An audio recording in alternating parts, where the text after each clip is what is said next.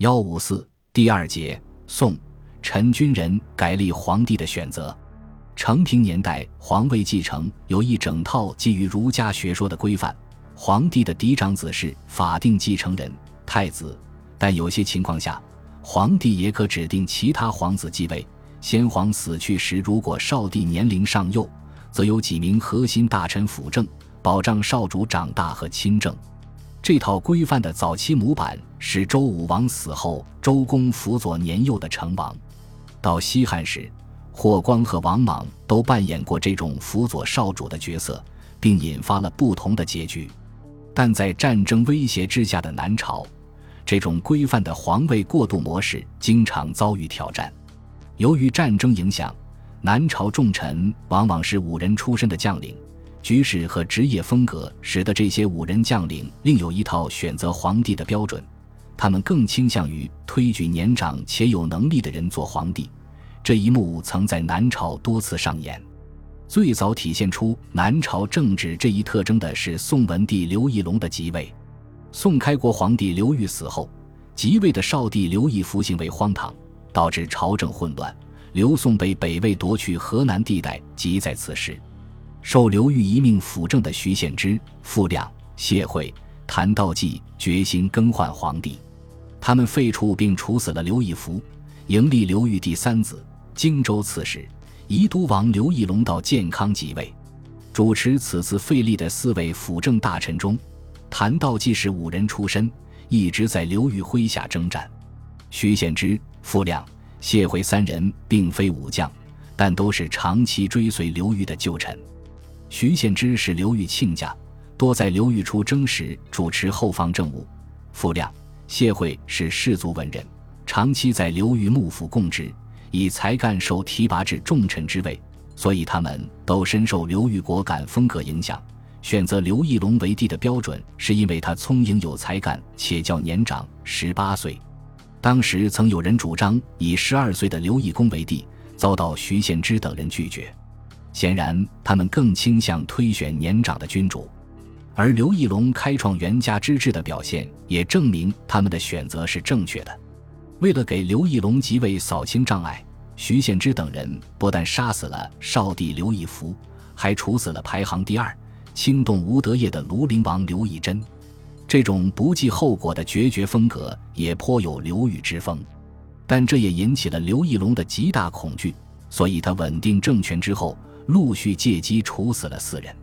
如果四人的做法稍微含蓄谦和一些，比如在拥立刘义隆的同时保持刘义福、刘义珍的性命，则刘义隆未必敢对四人进行清洗。但这显然不是刘裕和他的部属们的风格。南朝政治血腥，充满杀气，也正由此开端。陈朝的军人共同体色彩较重，在地位的传承上也有表现。首先是陈霸先死后，将领们拥立文帝陈谦继位。五百五十九年，陈霸先病死时，身边没有子嗣，其子陈昌在梁元帝朝廷陷落时被俘入州。当时陈朝将领比较看好的是陈霸先的侄子临川王陈倩，他富有征战经历，曾参加过对王僧辩所部以及北齐渡江军队的战斗。陈霸先死时，他正率部在南宛口防范王林军。当时陈朝重要将帅大都在防御王林的前线，只有杜棱在建康负责留守事务。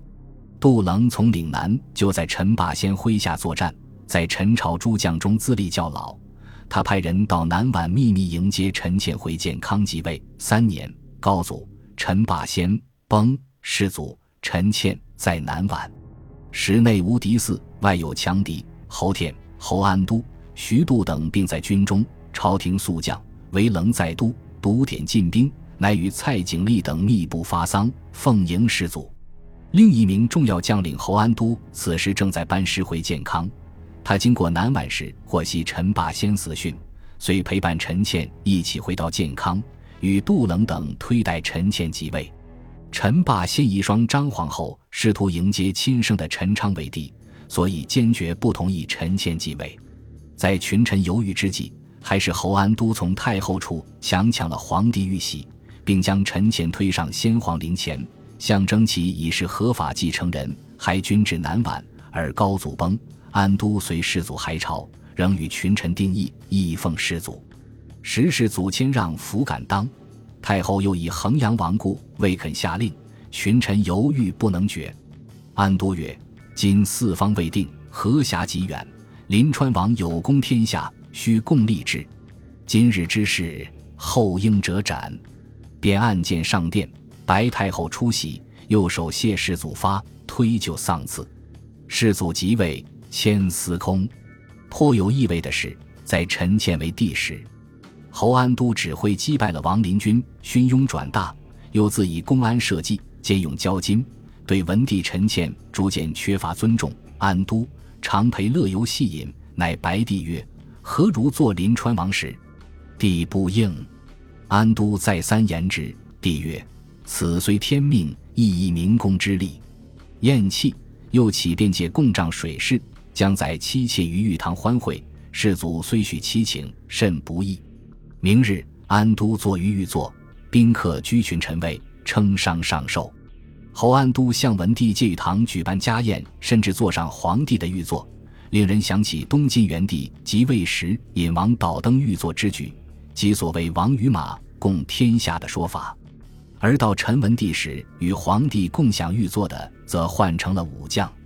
侯安都的这种行为已经突破了君臣关系的底线，且陈谦也具有掌控朝政的能力。最终，侯安都被诛杀。在陈前朝。其次弟陈所被北周释放返回，在政务中发挥了越来越重要的作用。陈建死后，继位的太子陈伯宗废帝，软弱无能。陈所掌握辅政大权，并受到将领们的拥戴。在废帝陈伯宗即位的第一年，光大元年（五百六十七年），忠心者曾两度试图推翻辅政的陈所，但都未成功。第一次是文臣与沈太后联合。试图以太后敕令使陈所离开尚书省海地，从而将其驱逐出权力中心。这些参与者主要是尚书和中书省中的文臣，因不宁迁东宫通事舍人。即世祖崩，废帝嗣立高宗，陈所为太傅，录尚书辅政，甚为朝望所归。不宁素以名节自立，又收为东宫，乃与仆野到中举。中书舍人刘世之、尚书右丞王先等谋剿赵出高宗，众人犹豫，未敢先发。不宁乃持意相辅，免宣敕，令相王海底。及事发，众举等皆伏诛。陈所刚得到敕令时，一度犹豫，不敢反击，派人询问领军将军名将吴明彻，吴坚决支持其留在朝廷。得到吴的支持后。陈所发起反击，将反对者们逮捕处死，此事成为陈所废除陈伯宗自立的直接诱因。而文臣与武将在此事中的不同立场，则颇有代表性。不久，襄州刺史花角起兵反对陈所。花角是文帝陈谦的亲信，故忠于文帝，废帝父子。他联合北周军队，试图顺江而下，但江州刺史张昭达。颍州刺史程灵喜都拒绝了画教的劝降，健康的旧将也都忠于陈所、吴明彻、淳于亮、徐度、徐敬成父子受命出兵，击败了华角和北周联军。此举意为陈所正式称帝扫清了道路。按照陈叔的说法，陈倩临终前就曾试图仿效吴太伯让位给陈所。不论这种说法是否是陈所为帝之后的杜撰。当时的将领们都没有对这次地位易主表示异议，他们显然更愿意接受年长、有能力的陈所为帝。陈所即位之后，也炫耀自己熟忍战阵之事，显然是在向将帅们展示他的才能。太建四年（五百七十二年）八月，诏曰：“国之大事，受朕兴荣。盘溪之传涛绝，古城之受神服。”文书悬至荣归，孟德颇言兵略。朕既残暗河，粮皆披览。兼西京都荣，备长行镇，其以七部，素之三股，得自胸襟，执掌可数。今并调制，凡十三科，一级班宣，以为永准。本集播放完毕，感谢您的收听。喜欢请订阅加关注，主页有更多精彩内容。